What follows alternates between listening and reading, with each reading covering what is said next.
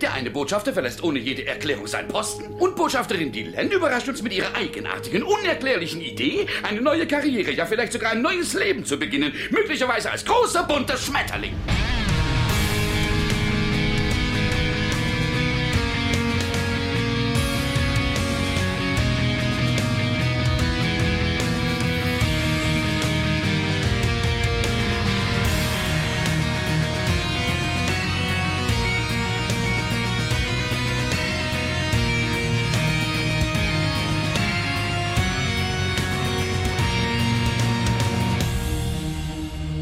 Hallo und herzlich willkommen zu Der Graue Rat, dem deutschen Babylon 5 Podcast. Mit genau genommen, ja, theoretisch der Folge 1 der zweiten Staffel, die aber dann irgendwie zur Folge 2 degradiert wurde, wie ihr beim letzten Mal schon gehört habt. Die Folge, die da heißt Rückkehr der Finsternis oder zu Englisch Revelations, geschrieben hat sie JMS, Regie führte Jim Johnston, wie so oft. Ausgestrahlt wurde sie in den USA am 9.11.1994. Das deutsche Ausstrahlungsdatum habe ich leider nicht gefunden auf die Schnelle. Da möge man uns korrigieren. Die äh, P5-Wertung ist erstaunlich hoch mit 8,4. Deutschland ja, schwächelt da ein bisschen mit der 7,9. Vermutlich zu wenig Nazis. Und wir haben gerade, wenn ihr noch nicht zugehört habt, es sei denn, ihr seid irgendwie Patrone, beschlossen, dass der Alex nach seinen ersten zwei Schlucken Bier uns näher bringen möchte, worum es in dieser Folge geht. Hallo, ja. Den ich hiermit begrüße. Ja. Entschuldigung, ich, hab, ich bin, äh, ne? Ja, du Und kommst, wie ihr am du kannst. hinreißenden Lachen hört, ist noch jemand da, nämlich die gute Mary. Nicht in Düsseldorf, wo sie eigentlich hingehört, sondern, ja, ich möchte es gar nicht sagen. Ich bin in der verbotenen Stadt. Ja, Hallo, ich freue mich dabei zu sein. Schön euch zu hören. Ja, Ja, geht uns ebenso. ganz genauso. Wir haben ja, äh, das ist ja heute praktisch ein, ja, ein, ein Konglomerat der technischen, keine Ahnung, willkommen in der Zukunft. Du machst es gerade mit dem, du machst es gerade mit dem Handy, um hier mal Fantasien ja. einiger Leute anzuregen. Auf jeden Fall. Ich mache es mit meinem Handy. es ist heute besonders schön, äh, dich zu hören, weil es so schwierig war. Ja, äh, genau. Und, und, und vor allem, Ja, ich freue mich da. vor allem kann man die Folge wirklich betiteln, das ist der erste Podcast, in der sich die nackte weibliche Frauenbeauftragte mit dem Handy macht. So. Welche, welches Tja, Ausstrahlungsdatum hat dir eben gefehlt? Dann kann ich das gerade noch nachreichen. Das Deutsche. Das Deutsche war wohl der 7. Januar 1996. Um das Ah, gerade der Vollständigkeit halber nochmal nachzureichen. Sehr schön. Ich weiß nicht, warum ich es nicht gefunden habe, aber gut. Ich hab's auf Wikipedia gefunden. Ah, nee, da habe ich gar nicht erst gesucht. Ja, siehst du. Vielleicht stimmt's auch nicht. Das ist auch nicht Nee, vertrauenswürdig. eben, das ist äh, eine Quellen. Wenn wäre das hier eine Doktorarbeit, äh, wären wir schon durchgefallen, fürchte ich, bei der Quellenangabe. Ja, ich glaube schon vorher. Ich glaube, da wären wir schon bei der Vorstellung durchgefallen. Ja, ja. Nicht solange du nackt genug bist und äh, der Prof, der es abnimmt, äh, männlich genug. Ja, oh Alex. Ja, erleuchte uns. Ich soll äh, die Folge zusammenfassen. Bist du sicher? der, du möchtest. Das wäre total gut, wenn du das machen würdest. Ich kann nämlich meine Aufzeichnung nicht mehr durchblicken. Ich habe keine Ahnung, was in dieser Folge passiert. Also, ja, die äh, Folge äh, beginnt im Grunde da, wo die letzte Folge angefangen hat. Bist du dir sicher? Ich äh, bin mir ziemlich sicher, dass, äh, ja, das war äh, eine absichtliche Behauptung, weil die letzte Folge ja nicht wirklich viel gemacht hat. Deswegen beginnt die Folge da, Nee, wo die letzte Folge angefangen hat. Abgesehen von der Einführung von Sheridan. Aber gut, jetzt, jetzt zum Inhalt. Die Folge fängt an mit einer Ratsversammlung, bei der äh, weiterhin Delenn aus bekannten Gründen nicht da ist. Sie sitzt nämlich im Kokon und JK auch nicht da ist, weil der ist unterwegs. Und zwar ist er unterwegs, um dem Angriff auf äh, den nahen Stützpunkt nachzugehen, den Mr. Morden im Grunde auf Veranlassung von Londo so mehr oder weniger äh, durchgeführt hat. Und äh, GK ist jetzt äh, weg, um zu gucken, was da los war. Und man sieht dann auch, dass er irgendwo äh, mit einem Geschwader unterwegs ist und äh, von Raumjägern der Schatten ziemlich malträtiert wird sein Geschwader opfert sich im Grunde, äh, um JK entkommen zu lassen. Und das war auf jeden Fall eine knappe Angelegenheit. Zurück auf Babylon 5 spricht Franklin mit äh, Sheridan äh, über die Behandlung von Garibaldi, äh, dass er da äh, nicht mehr so wirklich weiß, was er da noch tun soll, außer ein Gerät, was uns aus einer früheren Folge äh, bekannt ist, einzusetzen, um im Grunde Lebenskraft zu transferieren und Garibaldi darüber zu heilen. Als nächstes kommt dann, glaube ich, die Schwester von Sheridan an und erzählt ihm, dass er fett geworden ist, was mich an meine Schwester erinnert hat. Das ist ja, reizend. Deine Schwester diesen Äh, Podcast? ich glaube nicht, nein. und wenn, dann Wie heißt deine Schwester? Kann man ihr den Podcast vielleicht mal nahelegen? Zum Glück hat die einen anderen Namen als ich. Heißt sie nicht Alex? Nein, die heißt nicht Alex. Aber ich glaube, ich habe sie auf Facebook als meine Schwester eingetragen. Insofern äh, lässt sich das nachvollziehen. Ich glaube, die würde äh, zugeben, dass es so ist, weil ich fett bin. Ach, ah, Entschuldigung, da liegt ein kleines Missverständnis, Ah. wo ich dachte, du wolltest uns sagen, deine Schwester wäre fett geworden. Nein, nein, gerade nein, sagen, so nein, nein, nein. Meine Fall Schwester rüber. ist äh, Fitnesstrainerin und äh, ich bin Informatiker. Da sind die Rollenverteilungen, glaube ich, klar. Es sei denn, sie ist nicht gut in ihrem Job. Das, äh, nein, figurtechnisch auf jeden Fall. ja, aber äh, zurück zum, äh, zum fetten Bruder. Ja, als nächstes äh, trifft sich äh, Londo mit Mr. Morden im Park und ist ein bisschen nervös äh, über über die, die Größe dieser ganzen Geschichte, dass da dieser komplette äh, Außenposten der Nahen zerstört wurde. Mr. Morden beruhigt ihn aber und bietet im Grunde auch an, dass auch, äh, wenn er eine weitere Demonstration braucht, dass sie auch weitere Ziele im Grunde aufs Korn nehmen können und äh, woraufhin Londo dann ähm, eigentlich eher scherzhaft sagt, ja, warum denn nicht gleich die Heimatwelt und Mr. Morden da relativ kalt darauf antwortet, äh, immer, immer einen Schritt nach dem anderen. Mr. Morden verpflichtet im Grunde dann Londo im Gegenzug, dass er, äh, wenn er mal was hört, was äh, in den Randsektoren äh, vor sich geht, wenn er irgendwelche Informationen da bekommt, ähm, dass er die doch ihm mitteilt, dass er im Grunde als Informant letzten Endes tätig wird ein bisschen. Als Botschafter hört er ja so das ein oder andere. Weiter geht es mit einem äh, Abendessen mit äh, Sheridan und seiner Schwester, ähm, bei dem wir dann erfahren, dass Sheridans Frau äh, vor äh, ein paar Jahren verstorben ist und dass das die beste Freundin von seiner Schwester war und dass er noch nicht äh, über den, den Tod hinweg ist und sich da auch noch Vorwürfe dafür macht. Ich weiß nicht, vielleicht, vielleicht, vielleicht gehe ich in dem Faden gerade mal weiter, auch wenn ich jetzt nicht in der Reihenfolge der Folge bleibe. Aber äh, die Story entwickelt sich dann halt so weiter, dass er macht sich äh, im Grunde äh, Vorwürfe, weil er das letzte Treffen mit seiner Frau äh, äh, vor ihrem Tod abgesagt hatte und weil er ihr nicht mehr gesagt hat, dass er, dass er sie liebt bei dem letzten Gespräch, das er mit ihr hatte. Und seine Schwester erinnert sich dann an eine Nachricht, die sie äh, von ihr bekommen hat vor ihrem Tod, äh, spielt sie ihm dann vor, wo dann raus klar wird, dass sie dieses letzte Treffen auch tatsächlich ebenfalls hätte absagen müssen. Das heißt, dass es eh nicht zustande gekommen ist und dass er nicht alleine daran schuld ist, dass es nicht zustande gekommen ist. Und naja, da äh, löst sich dann diese, diese Schuldgefühle äh, ein bisschen bei ihm. Dann haben wir noch den, den Faden mit Garibaldi. Äh, Sheridan will nicht, dass Franklin seine Lebensenergie opfert für Garibaldi, zumindest nicht, nicht unbeaufsichtigt, beziehungsweise er, er findet, er, sollte derjenige sein, der das beaufsichtigt und er, also Sheridan, will seine Lebensenergie für Garibaldi nehmen und die einigen sich dann darauf, dass sie das im Grunde abwechselnd machen damit immer einer guckt, dass da nichts schief geht bei der ganzen Geschichte. Sie erwecken sozusagen Garibaldi wieder zum Leben, der erstmal äh, relativ vor den Kopf gestoßen ist, was was sich da so alles äh, geändert hat. Und äh, auch dem dem grinsenden Sheridan, der sich erstmal äh, irgendwie so am Krankenbett vorstellt, so hallo, ich bin's der Neue, äh, dem dem er erstmal so sagt, so ich ich kenne Sie gar nicht, was wollen Sie denn eigentlich mehr oder weniger? Dann wird der Frage nachgegangen, ob sich Garibaldi erinnern kann, wer, ähm, wer ihn angeschossen hat. Und äh, er, kann sich zunächst nicht daran erinnern, sagt, naja, ich hab, bin, in- mir ist in den Rücken geschossen worden, ich kann mich nicht erinnern. Und äh, greift dann letzten Endes auf die Hilfe von äh, Talia zurück, die in seinen Gedanken im Grunde ähm, nachschaut, äh, ob, ob da eine Information zu finden ist. Und da äh, wird, glaube ich, irgendwie, sie sieht in seiner Erinnerung, ich glaube, irgendwo eine Reflexion in der Ecke, weil da zufälligerweise ein Spiegel hing, äh, dass man sehen konnte, wer, wer ihm in den Rücken geschossen hat. Und es war, also wer es war, wissen wir ja schon, es war im Grunde sein, ja, weiß ich nicht, äh, wie kann man sagen, sein Vertreter, sein, Zögling? sein Zögling.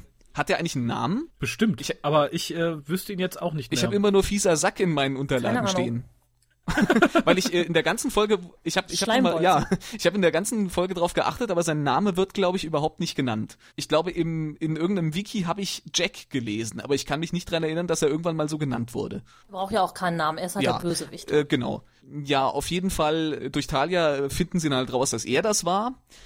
Ja, sie äh, locken ihn dann, als er im Sicherheitsbüro äh, sitzt, äh, lockt ein Kollege ihn raus und sagt, hey, du musst rauskommen, musst dir hier was angucken und dann äh, verhaften sie ihn. Und äh, Garibaldi, der eigentlich noch im Bett bleiben soll, laut Anweisung des Doktors, sagt, nee, äh, ich äh, muss jetzt aufstehen und muss den verhören Verhört ihn dann auch. ein verhört bisschen. ihn dann auch ein bisschen, ist äh, relativ sauer, äh, der fiese Sack ist relativ arrogant, macht so einen auf, ja, ich, äh, wenn die neue, wenn die neue Weltordnung kommt, dann äh, stehe ich auf der richtigen Seite und du nicht. ähm, und macht noch eine Handgeste, äh, ähnlich wie Bester die mal gemacht hat, woraufhin Garibaldi dann äh, irgendeine Art von Verbindung auch zum äh, Psychor vermutet. Der neue Präsident klingelt bei Sheridan durch und äh, bittet darum, dass man ihm doch äh, den Typen so schnell wie möglich zurück zur Erde schickt was die natürlich eigentlich nicht so gerne wollen, aber was sie natürlich machen müssen, wenn der Präsident das verlangt. Es entwickelt sich dann in der Folge so, dass ein Schiff dann tatsächlich auch kommt und ihn abholt, allerdings sich im Nachhinein erst rausstellt, dass das äh, gefälschte ID-Codes und so ein Kram hatte, dass es kein äh, tatsächlich registriertes äh, äh, Schiff der, der, der Erdflotte war und im Grunde äh, der Typ auf Nimmerwiedersehen verschwunden ist und der Präsident auch nicht mehr auf irgendwelche Nachrichten antwortet. Das war im Grunde diese Handlung. Dann haben wir noch den Handlungsstreifen äh, um JK, der eben auf, äh, auf die Spürsuche gegangen ist, äh, was da den Außenposten zerstört hat und dabei äh, im Grunde, weil er ja schon diese Vermutung hatte, dass es eine äh, irgendwie eine alte Macht sein muss und in irgendwelchen mythologischen äh, Erzählungen einen Hinweis gefunden hat und seine eigene Regierung glaubt ihm das Ganze nicht so richtig. Ähm, hat aber eingewilligt, dass man einen, einen Kreuzer irgendwie hinschickt zu der äh, Heimatwelt, äh, die beschrieben ist wohl in diesen alten, äh, in diesen alten Mythen.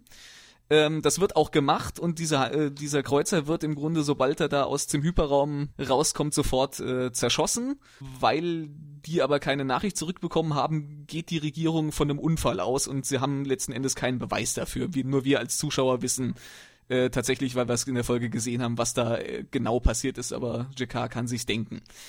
Und dann haben wir natürlich noch die Handlung von Delen, die endlich mal aus ihrem Kokon schlüpft, in dem sie letzte Folge noch vollständig drin gesessen hat. Sie hat dann erstmal so eine steinartige äh, Schicht sozusagen um ihren Körper rum. Warum auch immer. Warum auch immer. Es sieht ein bisschen aus wie, weiß nicht, Weltraumkrätze. Dr. Du. er wird auch Dr. Franklin dazugerufen, weil man das Ganze so ein bisschen irgendwie unterm, unterm Radar äh, halten will und man keine Minbari-Ärzte irgendwie dazu holen will. Und naja, nachdem dann die Kruste abgepellt ist, ist sie mehr oder weniger halb Minbari, halb Mensch und kommt dann am Ende auch zu einer zur Ratsversammlung und erklärt, dass sie äh, diese Verwandlung durchgemacht hat, um als Bindeglied zwischen den Rassen besser fungieren zu können. Ja. Sehr richtig. Ich weiß nicht, ob ich jetzt noch irgendwas Essentielles vergessen habe. Ich bin ein bisschen aus der Nein, auf gar keinen ja. Fall, auf gar keinen Fall. Du es hast war gar zu lang wieder, vergessen. ne? Na, nicht doch, nein, nein. Kleines bisschen, nein. Also es gibt ja diesen Dienst, Ja. der für einen Bücher zusammenfasst. Sollten wir vielleicht mal als Zweitverwertung des Podcasts ins Auge fassen. Ihr wollt Babylon 5 nicht gucken? Jede Folge in Hälfte der Zeit zusammengefasst. Ohne CGI. Ich weiß nicht, wie es bei euch ist. Wir, wir, wir haben ja alle verschiedene DVD-Boxen irgendwie, also zumindest zwei von uns. Ist noch jemandem aufgefallen, dass die erste Totale auf den Rad total verschwommen war? Ja. ja. Ich dachte im ersten Moment ich so, oh, kaputt. Hm. Und nach dem nächsten Schritt ging's dann. Ich frage mich, was da schiefgelaufen ist. Das ist, glaube ich, die, also ein bisschen verschwommen ist es ja immer durch den Zoom von 4 zu 3 auf 16 zu 9 und wenn CGI dabei, dabei ist sowieso. Aber da dachte ich, okay, da hat irgendjemand, weiß ich nicht, seine Vaselinefinger an der Linse abgewischt. Das sah furchtbar aus. Und ansonsten fand ich die Szene total großartig. Ich kann auch gar nicht so genau sagen, warum. Ich glaube, weil die wirklich schön arrangiert um den Tisch rum saßen. Mir Londo tatsächlich in diesem Moment etwas leid tat. Ja. Weil ich finde, er hat irgendwie recht. Ja. Ich finde, ne, selbst wenn äh, gerade irgendjemand im Kokon ist, der andere, äh, weiß ich nicht, fliegt einfach ein bisschen durch die Gegend, da sollte man dafür sorgen, dass irgendwie so ein Organ trotzdem am Laufen bleibt. Also wenn Frau Merkel Urlaub macht oder so, kann man ja auch nicht sagen, naja, nö, dann lassen wir das jetzt erstmal. Vielleicht sollte Frau Und Merkel auch gesagt- beim Kokon. Hm. Ja, das, das, ja kann, kann, kann ihr nur gut tun, wenn ich mir die Länder angucke. Schlechter kann's nicht werden. Nee, ich wollte gerade sagen, selbst die Weltraumkrätze wäre eine Verbesserung. das ist schon ein bisschen fies. Ja, dafür sind wir da, oder? Wir sind ja jetzt nicht hier um, ne? Echt? Ich habe gedacht, wir wären der Blümchen-Podcast. Immer freundlich und lieb zu allen Menschen. Nein, dann müssten wir auch Martin Schulz loben, das möchte ich nicht. Ich bin freundlich zu Blümchen, damit muss es aber reichen. die kommt auch langsam im Alter, wo man nicht mehr freundlich zu sein muss, aber. ähm, was mir allerdings am besten gefallen hat in dieser Szene, ist äh, eine Unterhaltung zwischen, ich weiß gar nicht mehr, wer es war, und im Hintergrund schwebte Kosch aus dem Raum. Ich fand, es war optisch einfach so ein Highlight. Irgendwie so wirklich ein Gespräch im Hintergrund tuckert er so ganz langsam, schwebend, äh, einfach raus Das und kümmert gar sich um nicht nichts bemerkt. mehr. Ich schon, aber ich glaube nur, weil ich kein Interesse hatte, was gerade geredet Ähm, wurde. Es war halt einfach so, Was ich bemerkt hatte, war ein milder Anschlussfehler wenn man so nennen will, ähm, als, äh, als der Rat im Grunde dann vertagt ist und äh, alle aufstehen und äh, Londo sich im Grunde an, an Kosch wendet und irgendwie schon so eine Handbewegung macht, als würde er anfangen mit dem zu sprechen und dann sofort ein Schnitt kommt und er mit äh, Natoth äh, redet.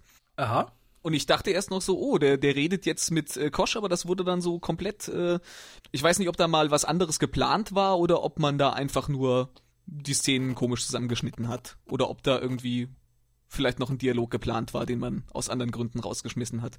Das äh, passiert ja wahrscheinlich öfter. Ja. Und mir ist, mir ist aufgefallen, dass er, als er Natoth anspricht, äh, den Namen merkwürdig ausspricht. Auch im Englischen? Im, äh, nur im Englischen tatsächlich. Wo er, wo Ah. er so, äh, es klingt für mich eher, als würde er sowas wie Nata sagen. Also es ist, es klingt, also es ist auf jeden, jeden Fall kein äh, TH mehr hinten dran zu hören. Und da war ich erstmal irritiert, äh, zumal es ja auch eine neue Darstellerin ist, äh, hätte es ja auch eine andere Person sein können. Vielleicht hat er das auch gedacht. Vielleicht. Was ich allerdings danach sehr schön fand, ist, dass wir so mitten in der Action-Szene landen. Es wurde ja bisher darüber geredet, dass, ob, was Jakar macht und wo er ist, wo er sich rumtreibt. Wir sehen den Schnitt und sehen eine wirklich, ich finde, sehr schöne Action-Szene, die, ähm, ja, ich würde fast sagen, etwas fast übertrieben Heroisches hat, denn die fliehen ja vor den Schatten und äh, Jakar sagt, das schaffen wir, die machen wir noch platt und seine treuen Gefolgsleute sagen, nein, das schaffen wir nicht, wir halten sie auf, flieg du und geben ihm direkt noch Anweisungen, wie ihnen denn zu huldigen ist. fand ich, äh, fand ich sehr, fand ich sehr nahen irgendwie. Ja. Ja, aber ich fand auch den Dialog schon wieder sehr gut. Natürlich sehr, sehr episch, aber schön geschrieben. Ja, das stimmt. Ich fand die, Aber sehr nahen halt. Ich fand die CGI äh, sehr interessant von den Raumjägern der, der äh, Schatten. Äh, weil die sich, wenn sie feuern, äh, im Grunde so, so organisch äh, fast schon aufpumpen und ihre, ihr Waffenfeuer äh, fast vorne durch so eine Öffnung ausspucken. So sieht's fast aus. Ja, Sieht so aus, als würden, so die, als würden die einmal Luft holen und dann das äh, irgendwie raushusten. ja, es ist, äh, Ich glaube, es ist auch das erste Mal, also überhaupt, dass wir diese Ja. Jäger sehen und ich glaube, das erste Mal auch, dass wir die Schattenschiffe so in dieser epischen Ich Breite glaube, wir sehen. haben sie einmal schon relativ gut gesehen, oder bilde ich mir das gerade ein? Ich kann aber die Folge nicht mehr benennen. Aber auf jeden Fall sieht man sie hier nochmal sehr deutlich, ja.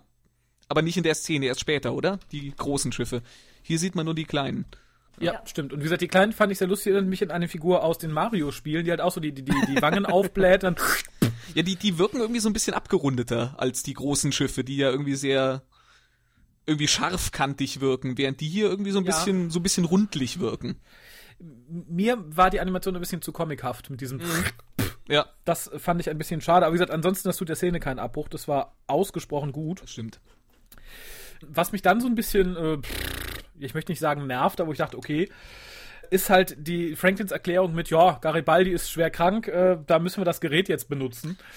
D dafür ist in meinen Augen keine, keine Notwendigkeit. Man hätte den auch so genesen lassen können. Wie gesagt, ich halte das Gerät für gefährlich und doof, Ja. so als Plot-Device. Es, Die hätte man auch gerne noch irgendwie erstmal noch im Lager lassen können. Man hätte auch sagen können, dem geht's in zwei Tagen besser, kommen Sie mit. es ist halt auch so ein, so ein Plot-Device und auch wenn man es in der zweiten Folge recycelt, ist es halt immer noch ein Plot-Device.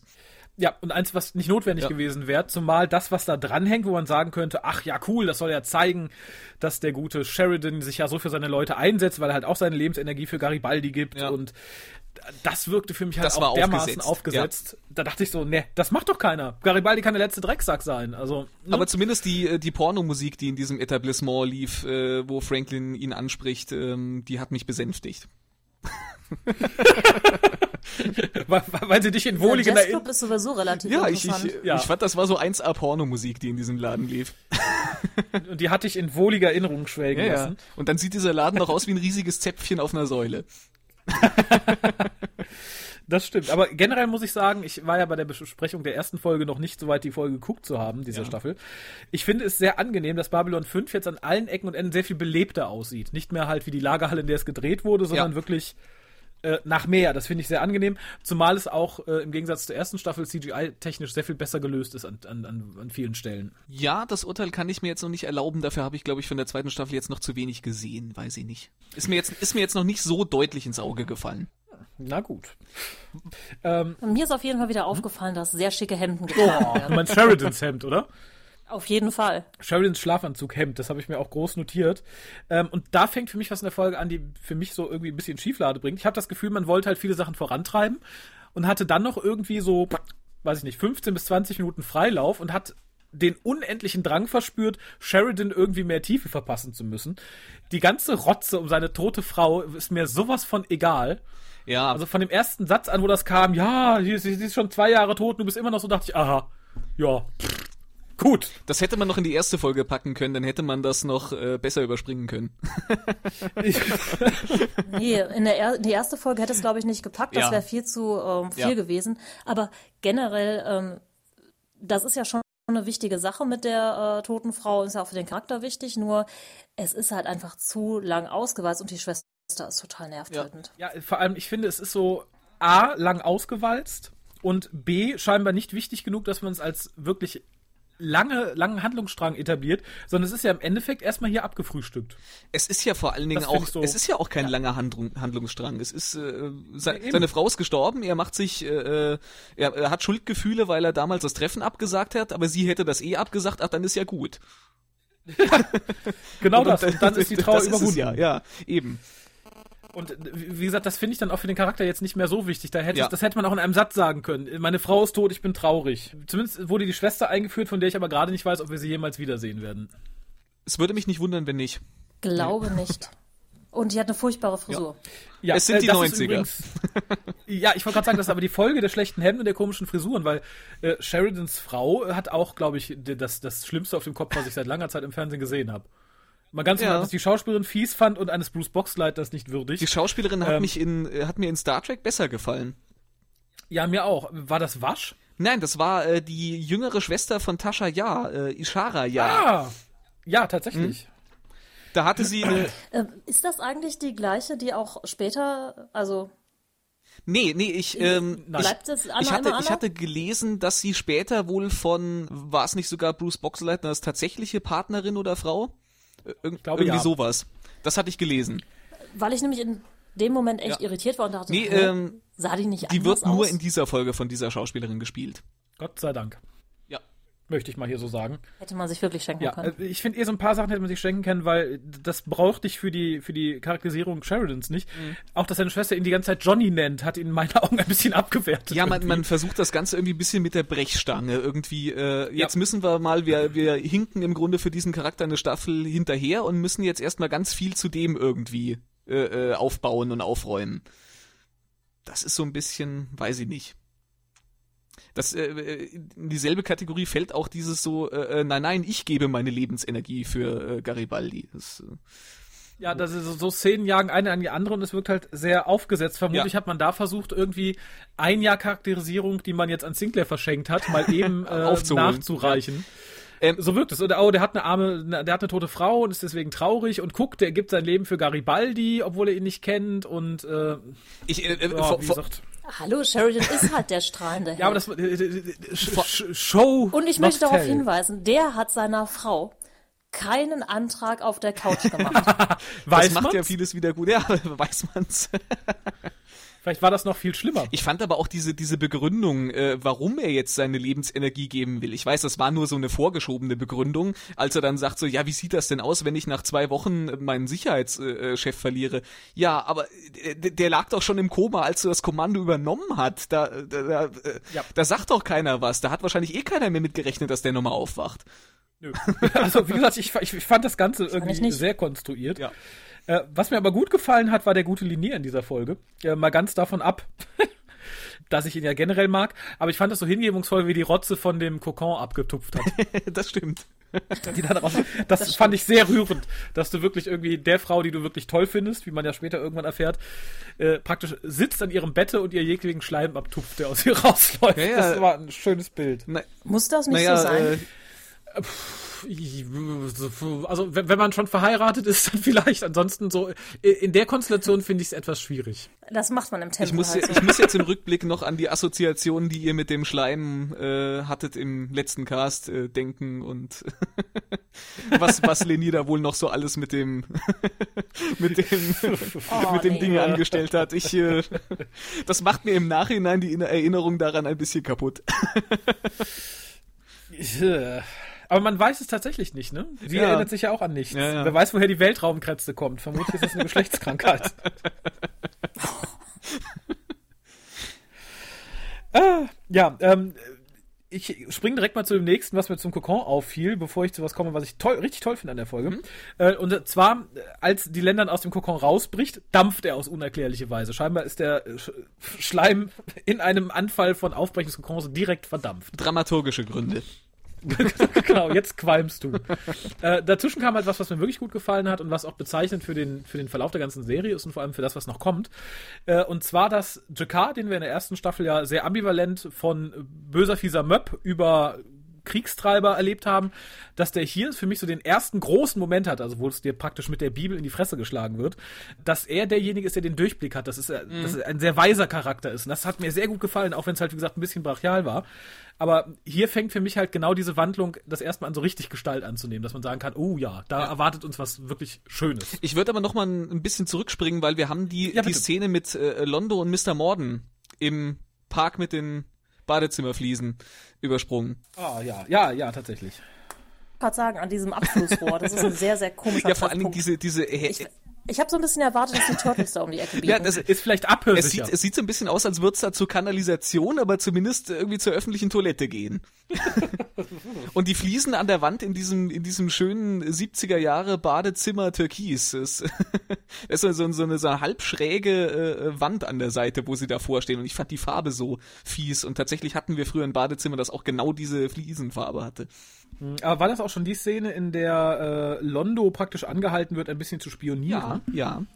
Genau die Szene ist äh, das. Fand genau. ich auch sehr schön. Das war auch für mich wieder so ein, so ein Beginn von etwas, was man vorher eigentlich ahnen könnte, wenn man nicht total verblödet ist. Nämlich das hier war so das, das erste größere Ding, wo Londo in dem Moment bewusst wird und dem Zuschauer auch, dass der das Ding nicht gratis gekriegt hat, was mhm. sie von ihm wollten. Das ist halt so die erste Gegenleistung, wo sie sagen, so, pass mal auf, wir haben was für dich getan. Jetzt wollen wir auch was von dir. Und das ist jetzt erstmal was ganz Kleines. Ne, das tut ja auch gar nicht weh, aber ähm, ich, ich finde, es ist auch unheimlich schön gespielt, weil man ihm anmerkt in dem Moment, dass bei ihm so der Groschen fällt. So, oh, Kacke, ja. Die haben mich eigentlich in der Hand. Mhm. Eines Tages, vielleicht aber auch nie, werde ich zu dir kommen und dich um einen Gefallen bitten. Oder wie war es beim Parken? genau. aber vielleicht auch schon morgen. Ja. Tada! Schön.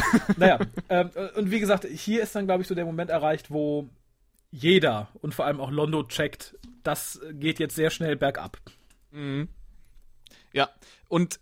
Ja, also wirklich dieser Moment, äh, wo Mr. Morden dann sagt, ähm, alles zu seiner Zeit. Ja, ich finde das, ich finde das auch äh, sehr schön, wie, ganz, wie, ganz wie er halt erst noch irgendwie so nervös, äh, lächelnd irgendwie so sagt, so, ja, warum denn nicht gleich die Heimatwelt? Und ihm dann im Grunde danach dieses, dieses Lächeln ja auch aus dem Gesicht fällt.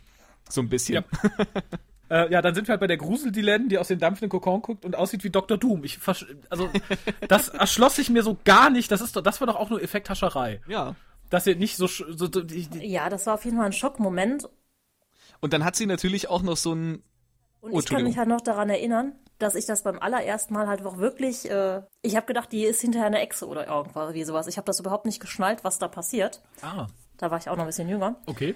Und äh, dadurch, dass im Opener natürlich die alte Dylan auch gezeigt wird und wir noch gar nicht sehen, wie sie aussieht, Stimmt. wusste man das ja damals wirklich mhm. nicht. Wir hatten ja noch nicht so viel Internet und wir wussten nicht, wie die Serie weitergeht. Und insofern fand ich das damals echt spannend. Liege-Effekt-Tascherei, aber ja. trotzdem. Ja, unter dem, das wollte ich nämlich gerade fragen, ob das damals wirklich so gewirkt hat. Ich wusste halt, wie sie später aussieht und da fand ich das halt jetzt so, so als billigen Einschub. Ähm, kann mir jemand erklären, warum ausgerechnet Dr. Franklin der einzige Arzt ist, der ihr helfen kann? Weil er Hauptcast ist. Ah, das war auch, ja, das habe ich mir auch gedacht. Steht so im Vertrag.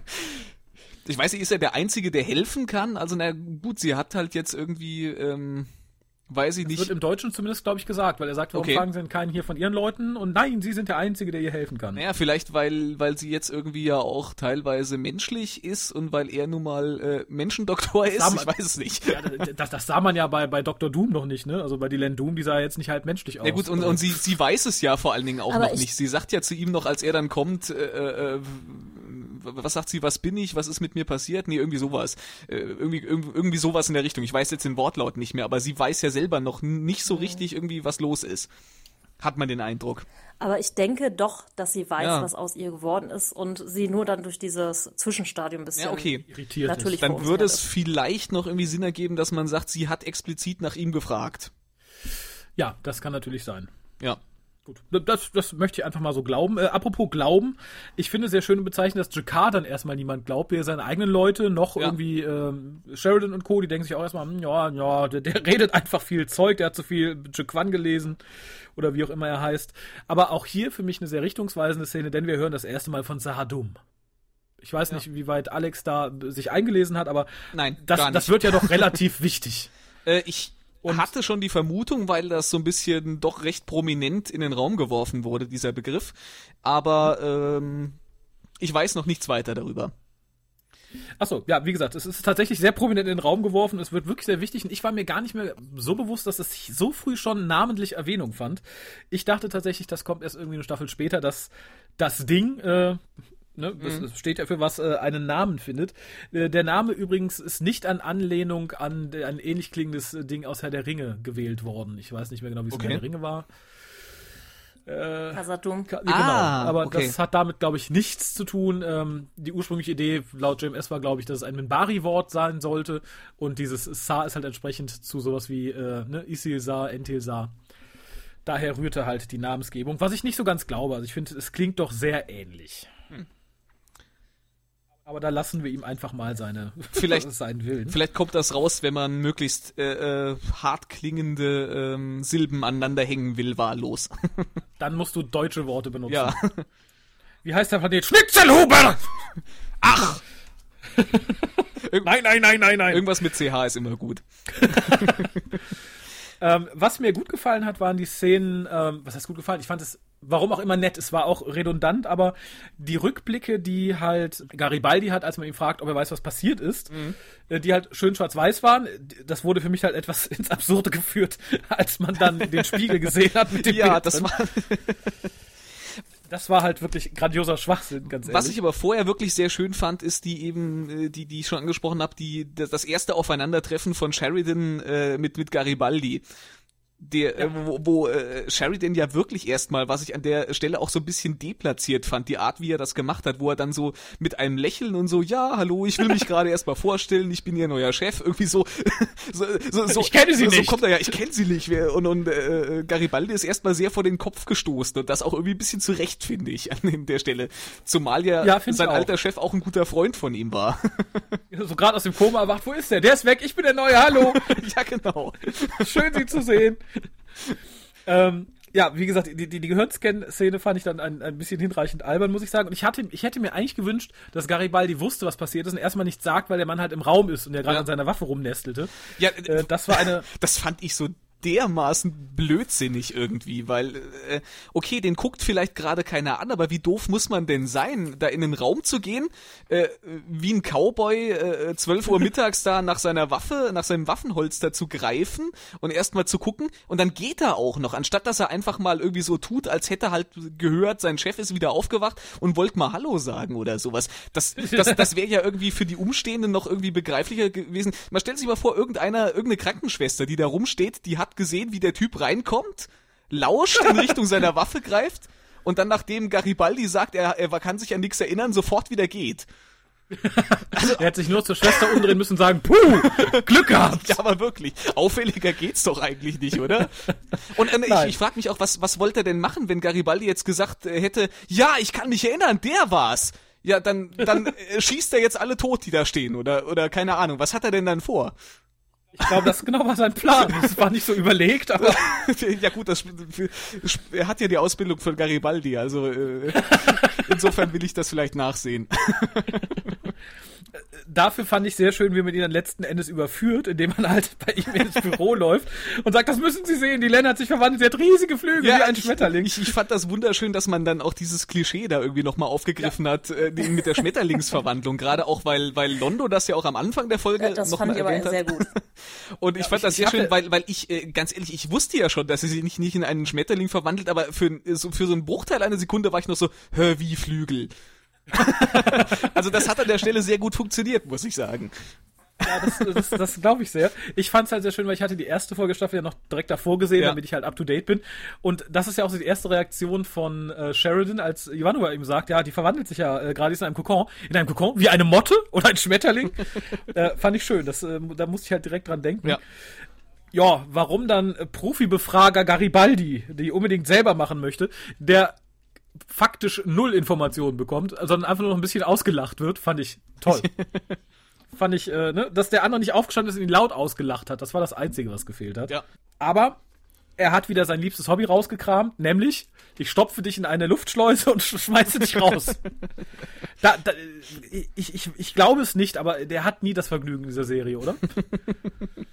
Wo er sich doch so wünscht. Nein. Traum seiner schlaflosen Nächte. Ich glaube, das ist auch eigentlich ein sehr probates Mittel, wenn man es auf jeden Fall einmal ausprobiert. Also Ja. Ja, muss man nur den ersten nehmen und dann ja die, die anderen reden dann. Nach Herzenslaune. auf jeden Fall. Halt immer zwei, schade. Ja, aber warum dann ausgerechnet Luftschleuse? Tut's doch, glaube ich, auch, wenn man ihm mit einem Baseballschläger den Schädel einschlägt, oder? Luftschleuse ist lustiger. Ja, aber Raus, Luft ist so ein weg, bisschen- plopp. Bisschen spektakulärer. Es macht Zisch. Ich glaube übrigens auch, dass Garibaldi sich von Anfang an erinnern konnte, wer der Übeltäter war und nur unbedingt mit Talia Händchen halten wollte und deshalb sie gebraucht hat. Ja, ja. Das äh, kann natürlich sein. Ganz traurig war, dass sie dann erschrocken die Hand weggezogen hat. Was ich sagen wollte, wenn ich Garibaldi gewesen wäre, hätte ich beim Rausgehen aus dem Raum mir nochmal so ein Luftschleusengeräusch gemacht. Während der andere schon sein komisches Winken hinterher schickt. Ich wäre da mit einem Totsch rausgegangen. Ja, damit hätte er das letzte Wort gehabt, das stimmt. Eben, eben, genau darum. Was sich dann anschloss, finde ich, war so eine weitere Redundanz, weil ich glaube, jeder konnte mit dem Finger dran fühlen, was passiert, wenn der Präsident sagt, den, den schicken sie zu uns und schicken alle Beweise mit. ja, genau. Ja, äh, gut, dass, dass der gute Sheridan das nicht ahnen kann, ist klar, aber äh, ich dachte im Moment, ja, gut, dann bitte weitet es nicht allzu weit aus und waren auch sehr froh, dass es dann im Endeffekt mit einem Halbsatz später nochmal irgendwie abgefrühstückt wurde. Ja. Ah, da, ich bin fast zu Ende meiner Notizen, das ist erstaunlich. Ich habe mir jetzt nur notiert, dass, es, dass ich sehr schön finde, dass die Len, nachdem die Weltraumkrätze von ihr abgefallen ist, A, sehr schöne, lange, glatte Haare hat, die auch scheinbar sehr gekämmt und gepflegt sind, und B, von Hafenmusik begleitet wird. Generell finde ich diesen Enthüllungsmoment äh, total super mit Ja. Dylan, wenn sie da rauskommt, in ihre Kapuze nimmt und ähm, ich weiß nicht, ob euch das aufgefallen ist, äh, Dylan und Sheridan werden ja praktisch auch direkt als Paar inszeniert. Also du hast direkt diesen Love äh, at First Sight Moment. ja, sehr richtig. Also das habe ich, glaube ich, früher nicht so ganz ähm, gecheckt, aber jetzt war das auf jeden Fall so, ah, Ich glaube, wenn man weiß, worauf es hinausläuft, ist es auch sehr offensichtlich. Ich glaube, wenn man es nicht weiß, dann ist es erstmal nur so, ah ja, die sehen sich das erste Mal und Ja. Ähm, ich hatte mir noch aufgeschrieben, da bin ich jetzt äh, in den Notizen drüber gesprungen, eben, dass ich bei dem Verhör die Kameraführung sehr cool fand. Also das war so ein bisschen irgendwie sehr in der Nahaufnahme, äh, sehr aus aus äh, nicht ganz äh, üblichen Winkeln gefilmt, irgendwie so ein bisschen. Das das fand ich, das hatte einen sehr schönen Effekt bei diesem bei diesem äh, Verhör. Das äh, so leicht umkreisend war das, glaube ich. ja auch das ein bisschen, ja, ja. Aber das war auch so das Einzige, was ich dem Verhör zugute halten möchte. Ansonsten war es halt eher Ja. ne, mau. Ja, das stimmt. Oh, ich habe aber noch was gefunden, was ich dem äh, Tralala um Sheridans toter Frau zugute halten möchte.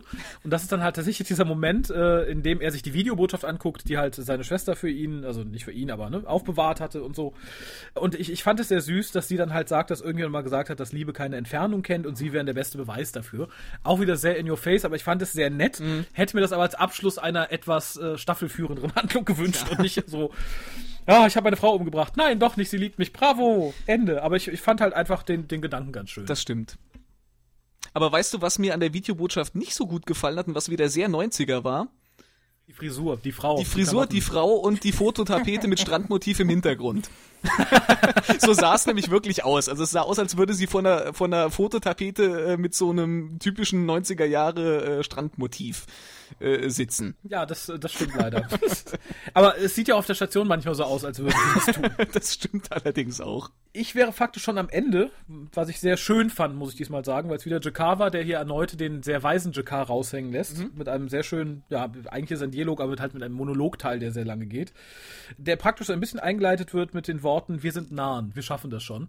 Und ich finde, das stimmt. Sie sind ein sehr gebeutetes Volk und äh, wie, wie man im weiteren Verlauf der Serie sieht, ist er auch die Verkörperung eben genau dieses. Äh, weil ich glaube, keiner muss in den kommenden Staffeln so viel durchmachen wie der gute Jakar. Und schafft es trotzdem. Ja, aber ich fand, das war wieder eine ganz, ganz tolle Jakar-Folge. Ja. Allein, was Ja. es so an Zitaten und Sprüchen gibt. Alles, was er sagt, kann man zitieren. Das ist einfach großartig. Und auch wie er inszeniert wird, ob das jetzt von Kerzen ist, mit dem Buch von Jaquan. Ganz, ganz, ganz, ganz toll. was da total in Kontrast zu steht, ist meine letzte Notiz hier. Da steht Dylan touching herself. Kann mir das jemand erklären, warum ich das da hingeschrieben habe? Vielleicht Bist du du da schon leicht weggedöst und hast, hast drauf gehofft? I wish Dylan would touch yourself. äh, kann ich nicht, wenn ist es mir nicht aufgefallen, aber jetzt, wo du sagst, bin ich fast versucht, Ähm, noch mal rein äh, doch, doch, tatsächlich. Jetzt, jetzt, wo ich drüber nachdenke, es gibt diese Szene, wo sie, glaube ich, sich auch so an den Haaren und, und irgendwie so oben am, am Gesicht und am Kopf äh, irgendwie äh, rumfummelt, weil das ja für sie auch alles neu ist. Man weiß ja, Ah. wenn der Körper sich verändert, dann erforscht man da ja auch ein bisschen und fasst mal alles an. Genau, so war das. Ja, äh, ganz kurz noch aus den, äh, aus den Notizen von JMS, bevor wir hier in irgendwie, ne? Bevor wir zum Abgründe gemütlichen abgleiten. Teil übergehen. Ja, genau. Äh, es, es war ja ursprünglich mal geplant, dass Dylan eher männlich war.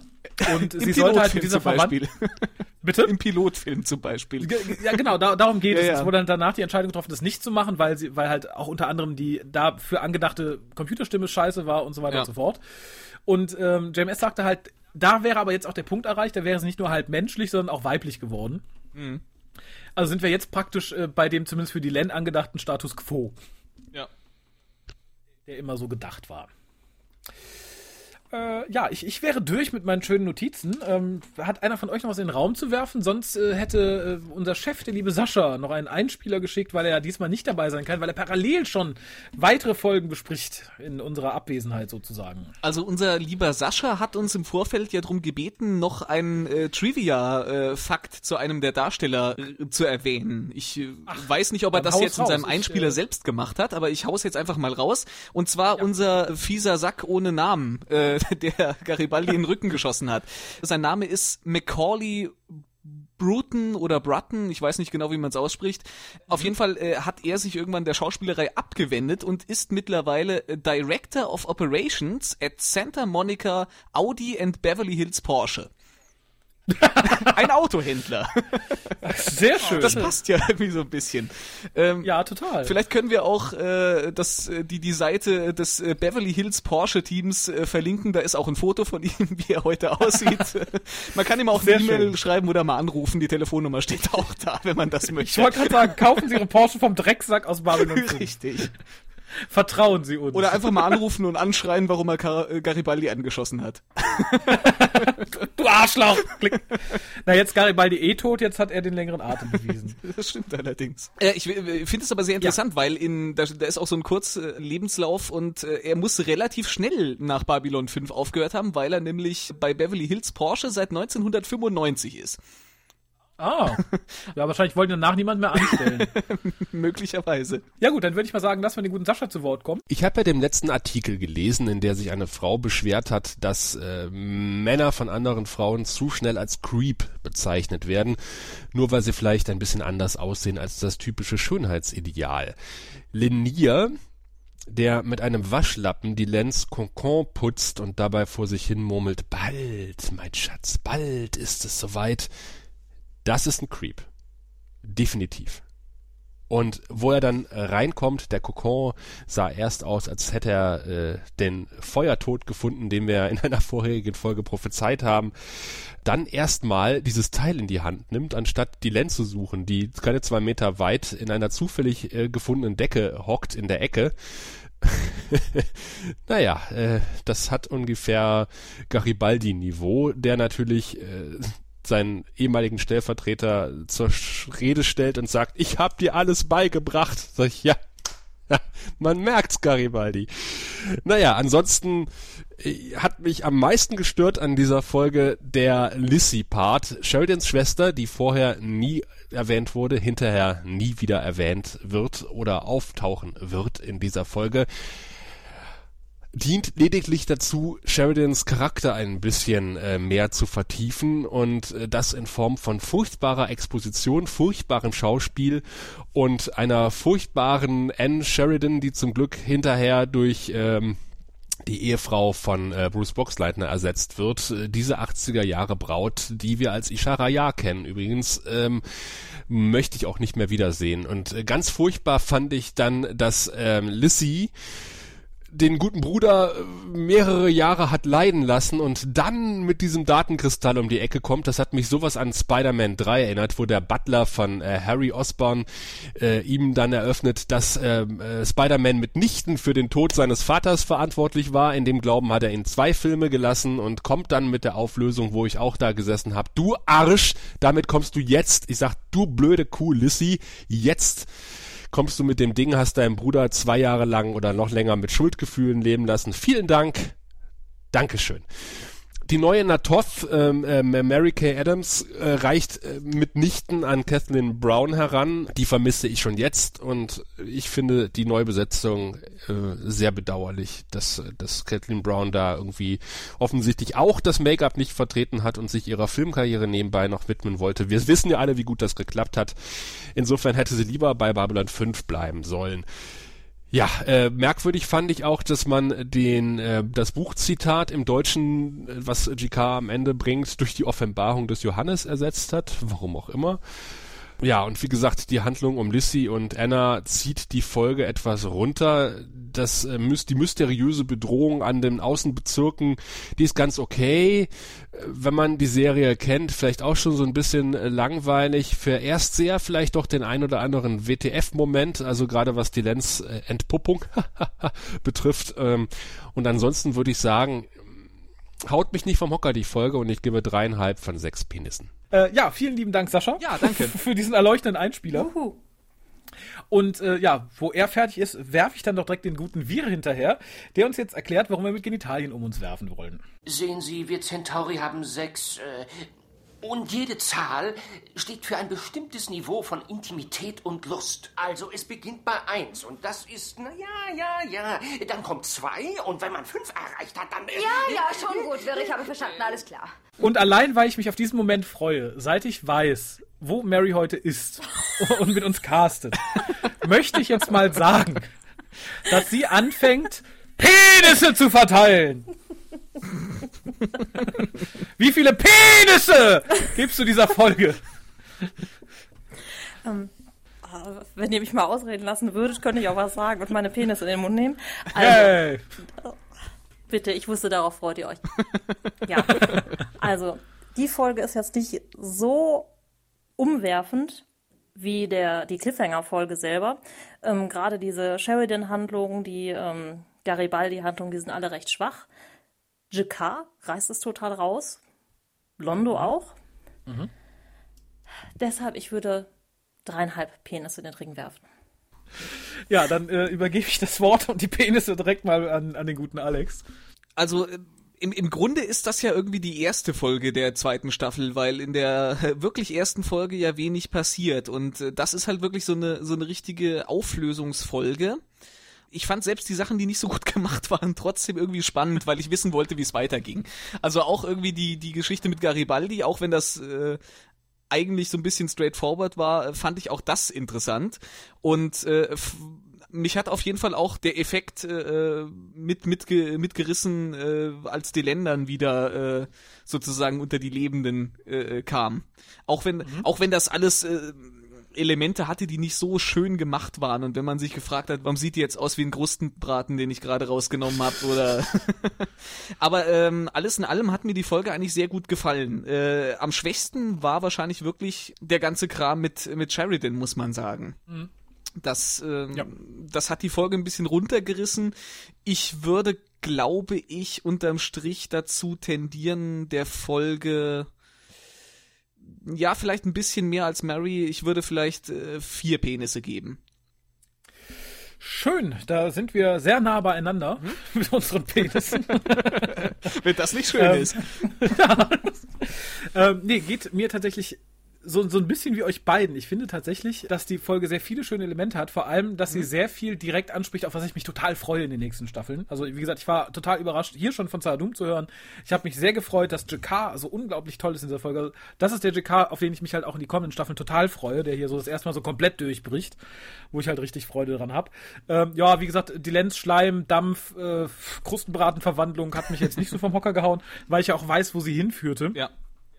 Die Überführung des Drecksackes war für mich ebenso ein bisschen lapidar. Es waren halt sehr viele Notwendigkeiten. Ähnlich wie die Zwangscharakterisierung von Sheridan über seine tote Frau. War irgendwo eine Notwendigkeit, die ich nicht gebraucht hätte. Aber alles in allem muss ich sagen, das hat mir nicht wehgetan. Also wir hatten ähnliche Fälle in der ersten Staffel, wo halt viele Sachen drin waren, die sein mussten, äh, wo ich aber das Gefühl hatte, man nimmt irgendwie eine große Schaufel und schlägt sie mir ins Hirn, bis ich irgendwie blutend am Boden liege. Das hatte ich hier nicht und das äh, war ganz angenehm. Insofern, ja, wäre ich fast tendiert, meine Penis irgendwo zwischen euch zu schieben. äh, aber ich glaube, ich bleibe dann tatsächlich bei der 4 einfach aus dem Bauchgefühl raus. Mhm. Äh, inhaltlich hätte die Folge, glaube ich, eher 3,5 verdient, aber ich habe mich einfach zu wohl gefühlt. Mhm. Es war einfach nett. Vielleicht, weil ich auch ein klein bisschen in Bruce Boxleitner verliebt bin, ich weiß es nicht, aber es hat einfach Spaß gemacht. Punkt. Es war einfach nett anzusehen. Und wie viele Penisse unsere Kollegen zur gleichen Zeit wie wir gerade im Mund haben, das erfahrt ihr in den kommenden zwei Folgen von Der Graue Rat, der Deutsche Babylon 5 Podcast. Einen wunderschönen guten Abend euch allen. Du findest den Grauen Rat im Internet unter www.der-graue-rat.de unter facebook.com slash grauerrat und at graurat bei Twitter. Nimm Kontakt mit uns auf unter goldkanal at der-graue-rat.de. Benutze das Plugin auf unserer Seite oder ruf uns einfach an unter 0355 547 8257.